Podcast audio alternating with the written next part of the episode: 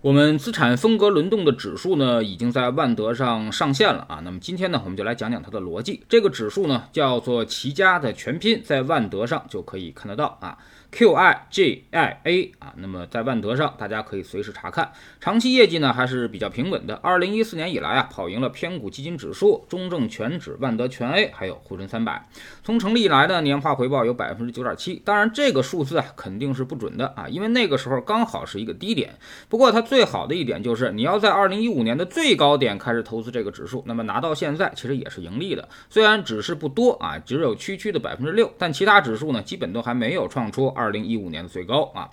另外呢，就是回撤的控制方面，虽然呢它有七成的权益仓位，但是呢回撤其实只有沪深三百的一半，所以代表性价比的夏普比率就要高出很多。这个指数呢没有做过多的拟合啊，也没有做任何的轮动，就是拿三成的长债，七成的权益。而在权益当中呢，也是三大策略完全均配的思路，也就是百分之二十三的红利策略，百分之二十三的 GAP 策略，主要呢就是消费加上制造业，再有就是百分之二十四的成长策略啊，科创板加上创业板的。逻辑分别呢代表了四类市场环境，长债呢主要是应对衰退周期，红利策略呢主要应对这个弱复苏周期啊，GAP 策略呢应对强复苏周期所带来的全面牛市，而高成长策略呢则应对的弱复苏周期以及啊如果是特大牛市的话，它也会有特别好的表现。简单的来解释一下啊，那么周期的轮转，衰退周期呢就是我们说的泥沙俱下。股票都是赔钱的，债券利率会大幅下降，长债是唯一赚钱的资产。而到了熊市底部，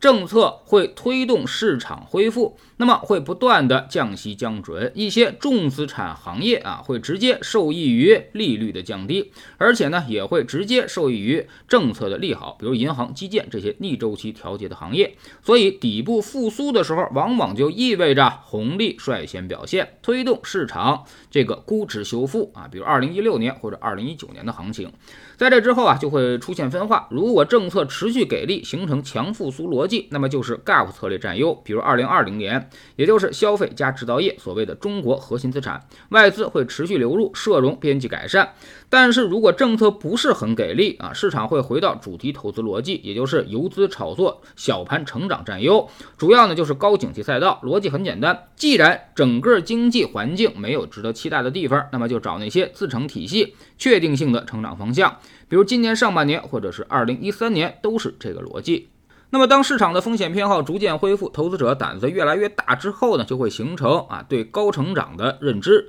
所以啊，如果爆发一轮特大的牛市啊，那么最后落脚点通常都是高成长、高估值逻辑，也就是科技股上天。此时呢，看估值其实已经没什么意义啊，估值越高的往往涨得越快。最后呢，在崩溃之前，我们要回到红利的逻辑上啊，因为一波繁荣之后，商品价格都会飞涨，而红利逻辑此时会超配很多的能源和周期股，它们的。特点呢，就是比市场晚六个月见顶回落，所以啊，通常能给你扛市场下跌的第一刀啊。一旦你发现红利指数走势跟这个整个的指数啊背离之后，你就要尽快的降低你的权益仓位了，去应对衰退周期的泥沙俱下。这就是资产与风格轮动的逻辑啊，轮动好了可以产生更多的超额出来，即便你不轮动啊，就把资产均配下来，长期呢也有不错的回报率，而且呢回撤只有一半。如果大家想了解，可以呢到知识星球秦杰的粉丝群里面向我们提问，也可以啊到齐俊杰看财经的 APP 里面啊查看配置这个标签之下，我们有更加详细的解释和说明。